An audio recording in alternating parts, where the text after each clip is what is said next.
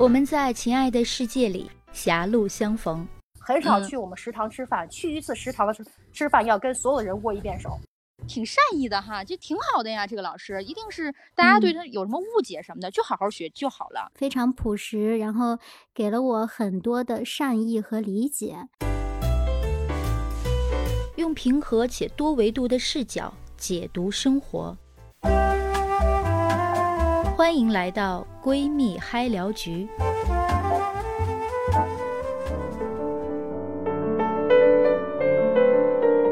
我既然说到了这儿，我就接着把刚刚我没分享完的这一块，就是跟海饶分享。就是我不知道那天海饶没有听哈，没有听，正好我姐也在，我就来分享一下。如果我姐有这个倒回去过往的记忆的话，也可以来一起来分享一下啊。就是那天秋薇姐在直播当中不是就说，呃，秋薇姐小的时候上课会吃东西嘛？相信很多朋友都有这个这个经历。然后薇姐的老师是怎么讲的？把她叫起来。就让她吃，然后薇姐就吃，但是也没有骂她，就跟他说：“你你以后吃就大大方方吃，但是千万不要去偷吃什么的哈。”就是当时你知道，我当时一听那个感觉就是哇，那个为什么我们当时就没有遇到那样一个老师？因为我印象中特别深刻的就是这件事儿，就是清晰的，就是发生在我上小学几年级记不清楚了啊。然后上课之前，其实我的那个同桌后来也是很优秀的一个女生，现在就是嫁到了这个日本啊。她很优秀，她在初中以后我们不是一个班了，但是她是他们那个班的班长，所以说她其实是很优秀的一个女孩。那个时候女孩是什么呀？她其实吃的那个东西啊，是一个就是类似于烧饼的一个东西，她就其实就是一个早点没吃完，对，她就接着吃呢，她就可能吃两口，然后吃两口，他就准备要放在这个抽兜里了。但是老师就发现了，说那个谁谁谁，你上来，拿着你的这个东西吃的东西上来，站在讲台上，你就吃。女孩子呀，还让当时你知道吗？就是那种几年级的时候，就让她当着全班四五十个孩子的面儿，知道吗？就吃。然后我我的那个女同学就吃着吃着就开始哭，你知道吗？就开始哭着就对他老对我们这老师说：“老师，我不吃了。”但老师还是不依不饶的，就是所以说这件事儿。令我的这个幼小心灵到现在啊，这个那那怎么讲呢？杨紫演的那个《家有儿女》，这对我幼小的心灵是多么大的伤害呀！对，就是这一句。然后还有一个同样的一个呃事儿呢，是我们班男生，是我在看他的那会儿叫博客，还没有微博的时候，他写博客，他写出了这件事儿。其实也就是相不叫体罚，但是我找不到太相关的词儿，就是类似于也是一个捣乱。对，但是你。这个男孩也是一个，呃，就是后期也是一个学霸啊，就是当时的学习也不错的，可能男孩子都会有些捣乱的，但是他说他清楚的记得当时的那个老师，也不知道那个劲儿有多大，就是从他把他从可能班里边倒数第二三的位置，一直拖拽到了。我们的讲台旁边，我是有点记不清楚了，但是可见他把这些细节感描写描写的这么清晰，就是我们当时就二十几岁的时候，我在看到这个这个的时候，我就觉得还挺细思极恐，是给他们带来这种，而且我不知道就是吃东西。罚站，然后这件事儿在我的那个女同学的幼小心灵会造成什么样？我们后来肯定我就没有再提过这件事儿了。然后到现在我们也就是不联系了嘛。但是我我相信我一个旁观者啊，就是虽然说我们是一个敏感的这个旁观，但是即便不太敏感，作为一个旁观者，一个小女生，我觉得都会有一些些的心理阴影。对，这个就是可能会不太好的一个。然后对于那个男生，你看他都能够记到现在，所以说可见就是老师的一些，比如说一些行为啊什么的，如果有一些些的过激了什么，当然可能现在不会出现这些问题哈。然后所以说，呃，这个就是令我印象很深刻的这一一个一个这种回忆。是的。你说到这里，我就想起我当老师的时候，不是教过那个小朋友播音主持，嗯，然后，嗯，有教过高三的，也有教过就是三四年级的呀，一二年级的呀，上过不少堂课，嗯，然后有一次就是教一年级的孩子们的时候，嗯，那那那个班呢，就是我跟你说的，我觉得我不适合当老师，至少至少是这种机制下的老师，嗯，不太适合，需要纪律好之类的。我班上的纪律可能不太好，就是 我可能发脾气，人家都不怕我，我家我家的猫猫狗狗都不怕我，就是。但是呢，我觉得就是我我在其他方面，包括跟孩子的沟通啊之类的，还是很好的。像你刚才说到的犯错误这样的事情，那个班上有一个就是几乎有多动症的一个男生，就是他没有一节课闲得住的，他要做各种各样的事情，然后非常的。淘气，非常淘气，但是呢，他有点像我们我们小时候班上的一些男同学，在底下的时候特别活跃，特别废，特别淘气，但是一叫到台上来就是不敢说话了，就会变得很腼腆。嗯，因为首先他是没有自信的，他就是那种嗯同学眼里的所谓的坏学生嘛，他本来就没有自信。然后又不好好学习，只知道玩的那种。然后我的做法是这样的，就是有一天他是嗯在下面没有听讲，但是他是把那个他用一个瓶子，用各种粉笔哈磨的那种水，不知道哪来的粉笔，他就兑了一瓶特别漂亮的我最喜欢的紫色，就是一瓶紫色的水，兑的特别漂亮。嗯，他以为我要那个批评他的时候，我说我说好漂亮啊，就是我我夸他，我说这个水是怎么兑出来的？我我不是让他们都要上台来讲一些东西吗？嗯，就是学的是这个嘛，嗯，为了锻炼他们的胆量，说说话的勇气也好，然后我就把他叫到台上来，让他讲自己是嗯怎么样对出这个颜色的，讲这个过程。就是他上课没有听讲，他去做了这样一件事情，但我没有批评他，我让他上来讲。就是我觉得，如果他他当时就是，你你让他讲别的，他张不开嘴。但是在我的鼓励之下，他他真的勇敢的讲了，就是虽然声音还是不大，但是勇敢的讲了这瓶水是怎么兑出来的。我就觉得有时候，哎，是不是我也不小心成了别人童年的一束光？肯定的，可能对啊，会的会的。那个男孩瞬间就感觉好像有自信了，嗯，好像有一件事情被别人认可了这样的，嗯嗯嗯。然后然后班上还有其他的小女生，就是下课跟我说话的时候，她说：“你看我就。”就是伸出手来，你看我的小精灵怎么怎么样的，我还会给我，我可以无障碍的跟他沟通，就是我还会给他把他小精灵放到他的脑袋上之类的。哎呦，我觉得我好厉害。嗯嗯但是确实是，嗯，就是教书育人不是那么容易的事情，各。从其他方面来考虑，我不太喜欢当老师，但是我挺适合跟孩子玩的。嗯嗯嗯，对，是的，就像刚刚海饶分享的，你看我也分享过，就是好多，比方说你的美术老师啊，呃，你的这个语文老师啊，或者是一些班主任老师，然后我们这边老师也是，就是能够把我们的这些兴趣也好，或者是我们对某一学科的这个惧怕，然后。他就是给给我们改善了，或者是就是治愈了，对对对，我觉得这个就是挺挺挺挺好的一个事儿，对，就是在我们对，就是对，是在我们这个小学还有初中，就是我刚刚说到了，就是需要去建立一些自己的学习方法的时候，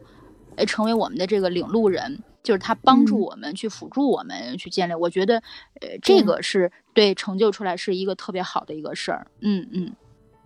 好。嗯，然后还想起来刚才你说那个，就是老师明目张胆的表达自己喜欢你那件事情。嗯嗯，那个老师是不是挺年轻的？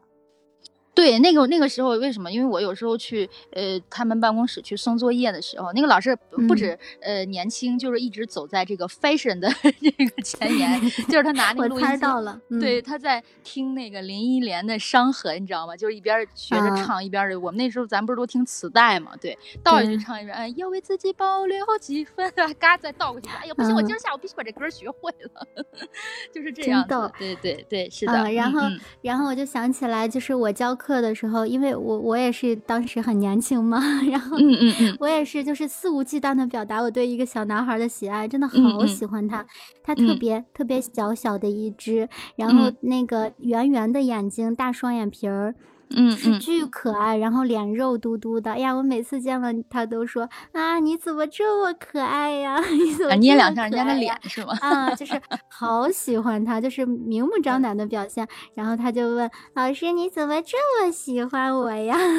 这样问。然后有一次嗯放学的时候，我不是得把他们送出去吗？嗯嗯，然后放学的时候，他就一直抱着我叫我妈妈，他一直抱着我叫我妈妈。然后前一秒还在跟我撒娇，后一秒他的妈妈真的来了，他立马就说：“哎呀，妈妈来了！” 他就变赶脸及时紧跟他妈的快哈。对，赶紧跟他妈走了，有一种怕被他妈听见叫我妈妈的感觉。嗯，真的很可爱。是的，嗯那个我看了一下咱们这个标题是曾嗯经和老师的那些事儿，是吧？嗯嗯我是上初中的时候，初一嘛，在十嗯六中，然嗯。后当时呃这个年级是有八个班，最好嗯。的班是一班和三班，因为这两个老师的这两个班主任是特别优秀的。嗯。然后当时我是当时是按成绩嘛，小学学习学习成绩不好就会分到后面的班，嗯。我当时分到是五班，后嗯。来跟我好的好朋友们，他们都分到了三班和一班，是因为嗯他们虽然成绩跟我差不多，但是他们是后来呃找了人嘛，然后当时我、嗯对，当时我爸还 嗯。说呢，他们不早说，早说咱们也找人。结果 后来我爸又找了人，我是相当于中途跳班，我跳到了嗯一班，哦，然后我是亲身经历了，就是老师打骂学生和体罚学生。我们班那个班主任是一个女班主任，但是嗯。我至今我觉得，我觉得就是我依然很佩服这个老师，他嗯。所有的体罚和打骂全是跟学习有关的，虽嗯。然这个对于现在的这个教育是不被认可的。呃，我嗯。我记得特别清楚，就是呃，比如说有同学在回答问题的时候，他如果在在你的后面，他站起来回答问题，老师是嗯。不许任何人回头看的，哦，谁回头就是扇嘴巴子。然哦后。我从那个时候，我才真正的体会到，别人嗯。回答问题的时候，你是可以思考和再继续学习的，而不是被他的这个这个回嗯答所所吸引，去浪费你的时间去看他。嗯嗯嗯因为，所以我当时就是，呃，这个老师在，呃，而且他不允许迟到，谁迟迟到几分钟了，无论男女，在嗯门口自己扇嘴巴，扇完之后哦再进来。啊然后当时啊我记得我们班的那个，呃呃呃，过十一不是要走方块队吗？嗯别的班周末都不练，就我们班在那嗯个操场上练。然后大家啊就就有点牢骚，有几个男嗯生他又胆子比较大嘛，老师说嗯谁不想练了，说话可以回家。然后我们嗯班体育委员就说了，说我不想练了。老师说来，你站出 来。大家给他数着五百个下蹲，就嗯做了五百个下蹲。第周一上学的时候，两个腿是直的往前走，就是这个老师特别特别的厉害。但嗯是呢，我们当时的名次就是，呃，甩后面的好几条街，就是嗯断层，就是一班的平均分数是要比二班、三班要好很多。嗯嗯嗯，就是这个老师，就是当时因为我小学的时候不好好学习嘛，完了周一的呃上了初一之后被老师这么一管，就觉得你没有办，你没有别的办法，你只能学习，对你也不敢交头接耳，你也不那什么。嗯对，所以说我的这初初一的时候，忽然之间我爸还说呢，哎呀，于南学学习开窍了。其实也不是开窍，就是这个，就是因为你很多，当然你，比如说好学生，我嗯不需要老师管，我哪嗯个老师、哪个班主任，对于我来说都是一样的，我都可以学习很好，有的人就是需要管，我也是。对，很多比如中等学生或者差生，他就需要这样的老师管。嗯，但是嗯很不幸的是，我们在上呃上初二的时候，然后我们嗯班的班长和那个嗯教导处主任在上体育课的时候，两人坐那儿聊天儿。我觉得这个班长他也不是故意的，但你知道小嗯孩儿嘛，就老教导处主任就把他的话给套出来了，就把老师打骂学生和老师体罚学生这事儿给套出来。说完之嗯后呢，这个老师呢就呃不再允许当班主任了，他是政治嗯老师嘛，他要只招政治课了。然后嗯我们班呢就被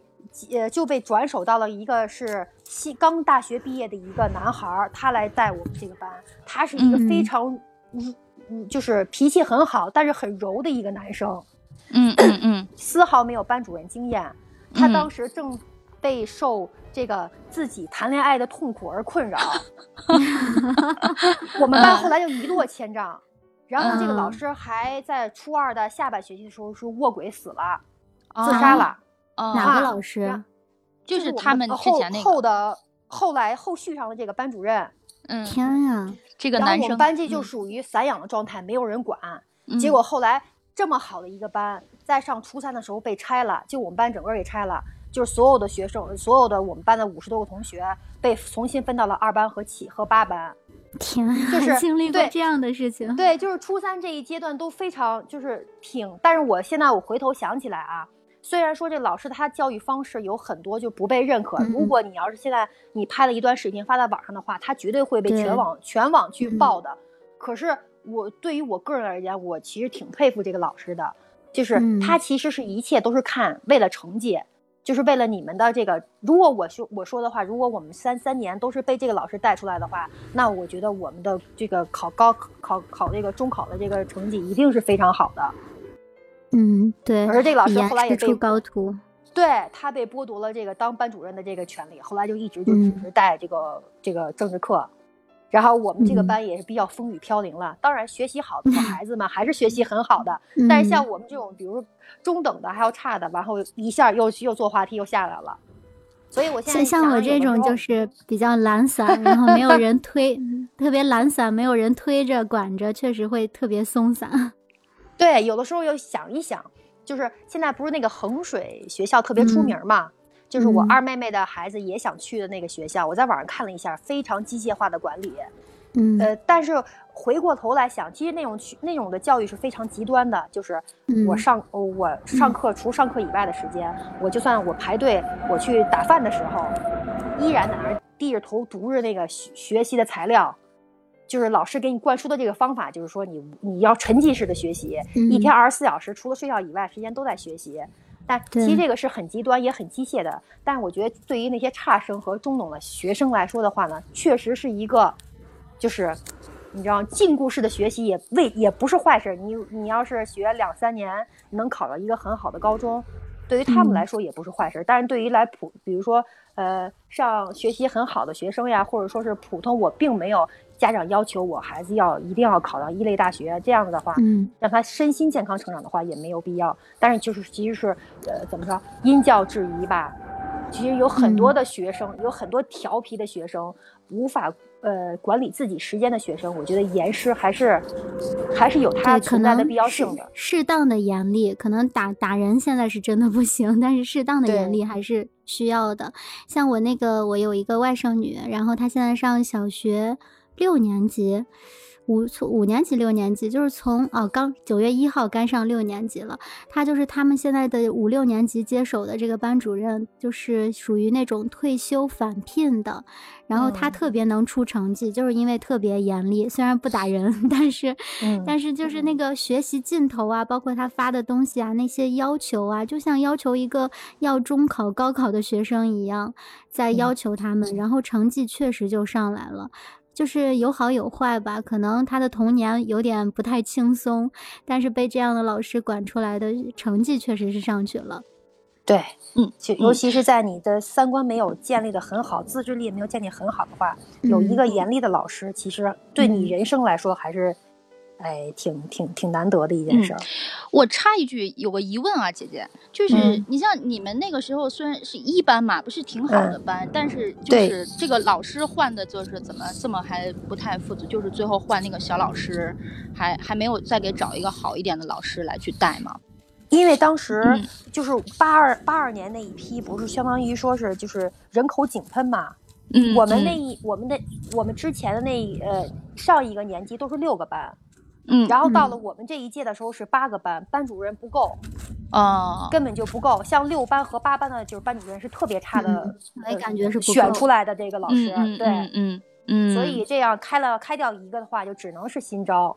嗯，那嗯新招的没有经验的话，就是这样的。嗯嗯嗯是的，嗯而且就是我们同学吧，告了状之嗯后吧，很多嗯老师就对我们有情绪了。我们不带，对我们你你要是给我做工作的话，我们不接受，不接受这个班。对，这个对对对养出一波白眼狼来，就是这种感觉。对对对，这个其实这个现象现在还，我觉得可能现在来说的话，我觉得也能理解这些老师们做法，就是不太嗯愿意再去、呃去有这样子的，哎，就怕的，因为有这个先例了嘛，对吧？就怕、哎嗯，到底什么时候是个度啊？什么时候该对怎么样？对对对，就就觉现在吧，得不太好。就是现在嗯养孩子养的都更精致了，然后就嗯是嗯家长也会需要管很多，然后嗯很多老师是最怕的事情是需要承担一些，呃，学习之外的责任，所以责任对像我外甥上小学的时候，老师就是不停的提醒安全问题之类的，嗯，不要打架之类的，他们更重视这些。像是咱们小的时候，就是很多孩子比较散养一些，家长没有那么，呃，那叫什么精致养娃之类的，管那么多，有的时候没有。嗯，然后刚才说到体罚，我还想起我小学班主任，就是跟我们感情特别好的那个老师。因为我。我们是他第一届带的学生，就是投入全部的感情在带的那种，嗯，然后有有一次就是期末考试还是期中考试啊的前一天，老师把几个捣蛋的学生，就是每天都是他们几个捣蛋，把几个捣蛋的学生拽出去，一人给了一脚，踹的特别重，嗯。批了批了几句，一人给了一脚，第二天都考好了，嗯嗯嗯，特别神奇。有的有的孩子确实是欠收拾，是嗯，哎，你你像我们今天聊了，就是我刚刚就是少了一点啊，说比如说我进入到职高和大专的时候啊。然后，呃，刚刚说到了小学、初中，就是帮助咱们，比方说建立一些学习方法呀，或者是像你们两个人说的，都遇到了，呃，如果要是比较严格的老师，对于这种可能，呃，自制力不是太好的孩子啊，有有一些些的帮助。然后我觉得，像到了我这个职高和大专的时候吧，就是一些老师啊，就是帮我，就是再次的去建立了这个对于这个学科的这个更加深入的一个。了解，你像还是又说回到语文，因为我我那个时候海饶那个时候在忙的时候，我我分享了一点，就是《红楼梦》嘛，就是现在觉得阅读是要这个沉浸式和专注式的，所以最近我在读《红楼梦》，为什么说要是拿《红楼梦》来去去重新去阅读，然后再配合着可能呃一些比如说是呃节目的讲解呀，或者是在看的这个剧集呀。就是因为我在上职高的时候，我们语文老师带我们去看了一集这个呃《红楼梦》，哎，就是呃林妹妹初入这个贾府的时候啊，当第一次来到时候，然后这个呃宝黛钗这个第一次见面，然后我觉得那个时候老师的这个教学方法就是让你能够呃。从一个很感兴趣的，就是看电视剧的这个维度来进入去了解这个呃名著啊，就没有那么的枯燥。然后另外一个就是财务管理，我还是从学科来说，财务管理呢，就是还是像我的历史老师一样，就是财务管理的这个老师本身的人格魅力也很好。后来也是去到了上海发展了，因为当时我还跟他。就是很幼稚的说过啊，我很喜欢什么北京啊、上海啊什么。他说啊，好啊，他说你将来如果真要去上海发展的话，去去去找我什么的啊。然后另外一个就是微观经济学啊和市场营销，然后这两科的老师呢，跟海饶之前提到的一个问题的是有点相反。海饶不是刚刚之前提到，就是很多人都喜欢这个老师，但是我们就是咋也喜欢不起来。但是我这两科的老师呢，是跟大家是反着的，就是很多人都不喜欢这个老师，但是我却对这两个老师情有独钟，啊，就是你也说不上来怎么怎么样，但是我就觉得这两个老师挺好的，对演员，对演员，对。而且就是别的学生不喜欢这两个老师的原因，可能就是觉得这两个老师特别各色，就是又严厉，然后学科也很枯燥什么的。但是我觉得很喜欢，就是尤其是微观经济学这个老师，他们他每次都会给我们讲这个案例啊，比方说有时候倒不过来一些什么生产边际啊，或者一些什么概念的时候，他就会给我们讲实例。市场营销也是，这个市场营销这个老师，呃，叫李老师。他是一个我们低年级班的这个班主任，就是以这种特别厉害著称啊，就是很就是这种语言很犀利啊，然后也很有管理学生这一套。但是就像我姐刚刚分享的也一样，哎，你就真的还就特别受这这一块儿，我就是这种，你知道吗？就是我开始觉得说，哎呀，这个会不会这个我也不我我得好好学这科哈，怎么怎么着？哎，但是。你学下来以后，你觉得这个老师对你还是挺善意的哈，就挺好的呀。这个老师一定是大家对他有什么误解什么的，就好好学就好了。对，然后就是再提一下，就是我的这个高数高等数学嘛。对，这个又又说一下，第一年不是高等数学，就是没拿到那个呃够的那个奖学金的那个分数嘛，所以我第二年就是想再冲一冲。然后我也跟我们那个这个高数这个老师就提了，然所以每次都坐第一排，然后每次 奖励题的时候都要，对我都要被我揪着问很久的问题。然后他也对我真的是很很很支持，这种也是帮我在去学习上面啊，就是尤其是学习数学，呃微积分啊什么的，就又建立了很多好的这些。学习方法，总之我觉得就是在我们学生时代，就是有一些呃很好的老师，可能也许在外人看来也好，或者是在大多数人看来也好，可能方法不是那么特别对，或者是又不是那么特别令接受。但是就像海饶说的，他能成为我们心中的那一道光。我觉得就挺好的，也也挺感恩，就是我们在学生时代啊，都遇到了哎很好的这个老师，遇到了很多好老师，对，遇到了很多好老师，然后转回到对，就说说回到就是现在，嗯，帮我们建立起来的这些，不管是学习方法呀，或者是对这些兴趣，比方说还要说一直很喜欢画画，对吧？然后我这边是一直音乐也好呀，阅读也好呀，对吧？然后就包括这些呃经济类的学科什么的，我就。觉得说还是很感谢他们带给咱们的这些，对对对，这种习惯呀、好兴趣的这些养成吧。嗯嗯嗯，对我补充一下，大学老师，感谢一下我的专业老师，就是王老师，你见过的，嗯，然后。嗯，他就是，呃，基础专业，就这方面基础打得好，挺不容易的。基础方面的专业啊，教的特别好，非常优秀的一个老师。然后呢，也会跟你讲很多生活当中啊、人生当中的道理。嗯，就是也是非常感谢的老师。嗯嗯，对，九月十号会给他订花，但是现在呢，小区还封着，所以过两天再说。嗯嗯嗯嗯，对对，看看可不可以这个实现哈。嗯。嗯，对，嗯，然后就说回到我们进入就是成人世界以后，走入职场，就是我们把它更多的可能叫做这个，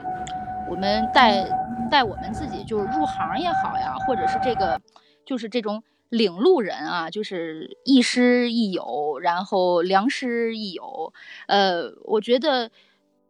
更多的可能就是影响我对于就是一些，比方说你工作刚开始工作的时候，可能你的这个目标也好呀，或者是路径就不是那么特别清晰。比方说，我是因为呃跟海饶可能认识之后啊，或者之前可能稍微有一点点的这个才接触电台。但是之前没有特别的清晰的时候，更多的其实带我入行的是一个，就是教我去怎么做活动策划呀、运营执行的一个姐姐。对她之前也听过咱们的这个直播，然后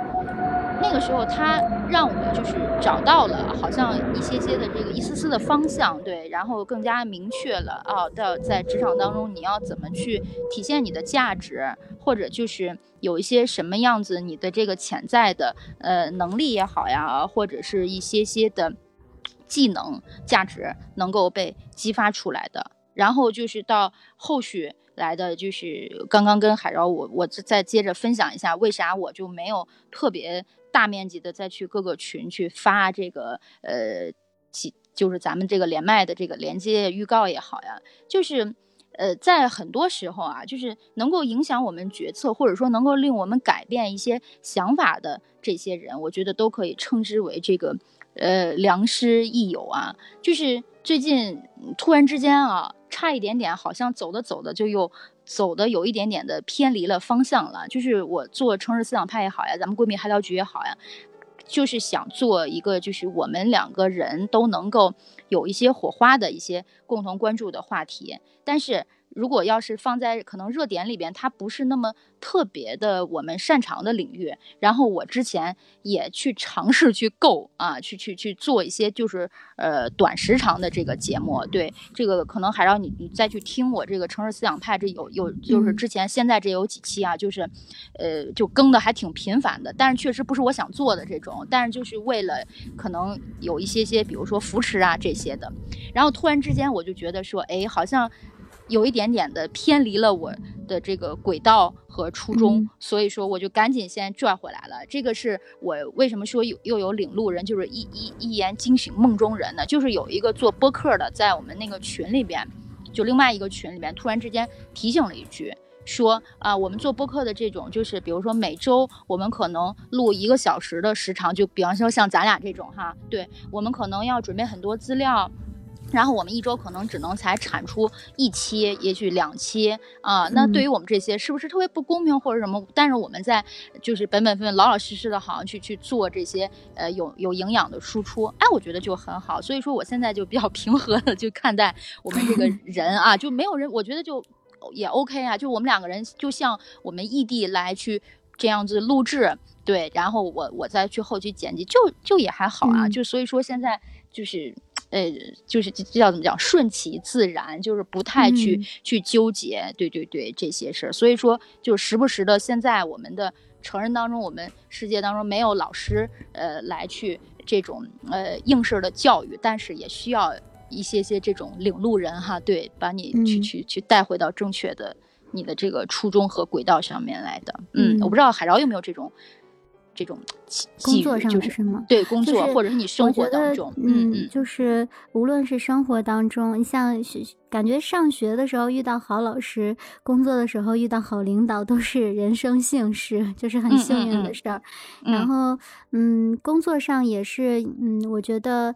非常好的两位领导，一个是。非常朴实，然后给了我很多的善意和理解，这种就是让你觉得，呃，工作上没有那么多的勾心斗角呀、乱七八糟的东西。至少我好像听到别的组那时候在电台嘛，可能听到别的组一些奇奇怪怪的事情，但是我们组就是我们的领导是非常好的。嗯嗯嗯嗯，就像一个大姐姐一样。然后后来的领导呢，有一位女士，也是给过我很多的善意和帮助。嗯，最重要的是，她会教你。她，就像你说的，她可能不是说，嗯，认真的去教你做事，或者说怎么样，而是她的做法让让你觉得耳濡目染的，会变成一个更细致的人。包括你说写方案什么的哈，对，写个策划之类的。我一开始写的是非常。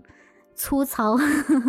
非常简单粗糙的东西，虽然后面也写的一般，就是没有说人家那么正式详细哈，但是呢，确实是呃有受到很多的启发，会有很多的进步，各方面都会觉得有影响。就是这个人。身上他有他的闪光点，会像你说的引路人也好啊，会让你在某些方面都有进步。还有就是有些东西他在课本上，在校园里是学不到的。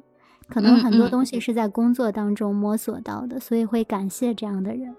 就又说回到，就是老师也好，还是我们职场的这些领路人也好，我觉得真的确实就是挺感恩我们的这些过往的生活学习当中能遇到，就像海饶总结的特别好啊，就是遇到了我们。生命里的这一束光，然后可能就像海饶说的，你在这不经意间也成为了很多人心中的那一道光，嗯，就是挺好的。转主题转的特别的。那个九十度生硬是吗？对，前面还过，后来就像海饶说，穿越直接就给转回来了。对，我们 就是效率特别高，一点都不带浪费的。是这个总分总的剧情，这个不是总分总的这个这个作文的格式，一定要把它那什么了。对，嗯嗯，对，另起一本书，不是另起一个自然段，咱是另起一本书。对我另起一段啊，对我想补充一下，我想问问我姐，在这个职场当中有没有遇到过，就是。你的这些领所谓的领路人呢？因为好像从来很少听你分享这块，我不知道有没有啊？就是比方说，包括老板也好，同事也好，就有没有就是也帮助过你啊，或者是带你入行呀什么的？嗯，呃，我就是呃呃，有几个几个类型的老板，我倒是都经历过。嗯，说到领路人的话，我觉得还还还算不上吧，因为每个人的身上。呃，都有不同的缺点和优点啊，供你参考和学习，还有引以为戒吧。像我第一任老板，我第一任老板是一个特别会和稀泥的上海人，然后 他是呃，相当于是我们的中层领导。嗯，然后他只要是开会，要是说哎有谁谁谁，张总张总去开会，然后其他的人说哎呀，又去和稀泥了，跟他开会没有不会有什么进展。呃，是这么一个人物，但是他，呃，就是为人为人处事方面就是非常圆滑，嗯，呃，业务能力不是特别强。第一任老板，然后第二任老板呢是一个个性非常强的双鱼座，嗯呃呃雷厉风行，说一不二。但是今天说一，让你去执行，明天他又变成二了，然后他会说：“我说过一吗？”就是特别像我我第一次我从这个人身上领略了什么叫名副其实的双鱼座，很可爱，他没有心计，也没有心眼儿，但是就是呃，比如开会的时候，我们的战略战略总监给他服务，就尤其我们战略总监人特别好，脾气也特别好，他说他指哪儿，这个人就打哪儿。但是第二次开会永远是否定这个人。谁让你这么做的？我们上上上上次开会不不是不就这样吗？但这个人他也也有好的地方，就是他很善于搜手，然后永远是穿的西装笔挺，很少去我们食堂吃饭。去一次食堂的时吃饭要跟所有的人握一遍手，大领导范儿十足，很可爱啊。他是呃呃他是做销售出身嘛，嗯嗯，后来在我们的工业相当于是呃销售北区的大拿，就是很厉害的一个人，但是也有自己的这个。呃，琢磨不定，就是决定做完之后跟没做一样，第二天绝对忘了这么一个人。然后我第三任领导是，呃，人非常的好，他对你永远没有要求，呃嗯，你只要你请假都是 OK，嗯，就是在这方面非常的好。但是涨工资呢是不涨，就是他把公司的钱看成是自己的钱，嗯。然后我们呃，比如说我们西门子要去做展会，我们同事就是我们这个部门同他当了领导之后。都是要自己去做这个灯箱的，我们就然后我们同事就说：“堂堂我们西门子这么大的一个企业，自己去做灯箱，我们为什么？因为我们老板不愿意花钱。就像所有的那呃那些个就是对外的开会，之前主持不都是我主持吗？你知道为什么让我主持吗？因为他觉得，对英语主持花那么多的钱不行，不用楠楠就能上。然后我记得我第一次主持的时候，不是没衣服吗？”然后我们的那个市场市场总监就跟他说，说是我们得给主持人买衣服，完他说不用穿自己的衣服就可以，正式一点点就可以了。哎，对，就是他是特别特别爱省的一个人。但是呢，说句实在话，他的这个每个人的格局不一样，他就是很在意这些小小细节方面，所以他不适合做大领导。但是他命好，他就做了一个特别大的一个领导。结果呢，就是导致我们这边的业务，其实我们是做这个近零能耗，就是绿色能源的。按说非常契合咱们现在中国政策的这个发展方向，可是它在市场占有率方面，我们西门就西门做的是特别低的。原因就是因为，嗯，没有开拓精神，没有没有，它它适合做守城吧，守城的小卖部的一个呃呃呃呃部长就可以了，他不是合作。但是没办法，人家命好啊。嗯嗯嗯。对。所以，对，我觉得倒是没有，对于我来说，没有什么领路人，领路人都有都有自己的优点和缺点嘛。嗯嗯嗯，对，好，可以吸取一下，我觉得也也还也还好啊。嗯嗯，对，好，呃，今天好，大概分享就这些了哈，对吧？还然后还有什么要补充的吗？嗯。嗯，没有了。嗯，我突然刚刚走了一下神儿，我在想下周我们要聊什么，我也没想好下周要聊什么，我们就再再再走走看吧。好，嗯，你有什么好的话题也可以，可以我们再再私下再来说哈。下周闺蜜嗨聊局，万物皆可聊嘛，聊什么我们再再说吧。嗯，好，好吧，那今天时间就是这样了哈。嗯，好。呃，拜拜。我还要不要对我我还要不要说 我我说一个结束语吧，对吧？对，刚才说的那么生硬哈，然后弥补一下这个。好，闺蜜嗨聊局，万物皆可聊，我们下期再见，拜拜。